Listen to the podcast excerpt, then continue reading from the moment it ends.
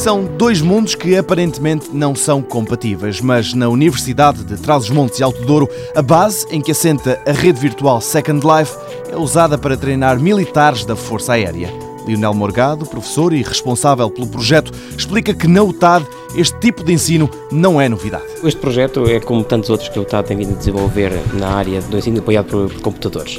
Tem a particularidade é de ser um para utilizadores bastante exigentes que foi para nós o maior aliciante quando surgiu esta oportunidade da Força Aérea, é de podermos claramente ter noção de que teríamos utilizadores não se satisfizessem apenas com uh, algumas funcionalidades, que pudessem de facto puxar por nós, ser exigentes connosco e nós connosco próprios também. Neste caso em particular, é a tecnologia Open Simulator que é usada pela Força Aérea e pela UTAD.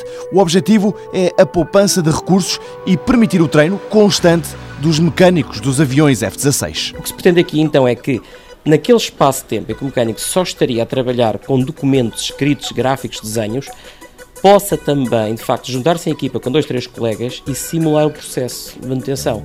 Se isso acontece enquanto as pessoas estão em casa ou enquanto as pessoas estão em bases aéreas diferentes, ou se acontece simplesmente na mesma sala, em três computadores, eh, enquanto aos lados estão os caças a usar os motores, é um pouco indiferente. Portanto, aqui o que interessa é esta possibilidade de aumentar o contacto com a manipulação das tarefas. Para além dos motores, é obrigatório manter as equipas de mecânicos bem oleadas. Lionel Morgado salienta que esta é outra mais-valia desta solução. Não é simplesmente como se fosse um programa que se abre e a pessoa está ali a mexer no motor. É um espaço onde a pessoa entra, vê o motor, de facto, parado em cima de um carrinho, mas vê também os seus colegas mecânicos de equipa e vão ter que trabalhar em conjunto, os três, neste ambiente virtual para conseguir fazer o processo tal como é determinado pelas regras de operação técnicas do processo. É seguro e poupa milhões. A UTAD tem ainda mais um projeto a decorrer em colaboração com a Força Aérea. Aí treinam-se com recurso às redes virtuais os controladores aéreos.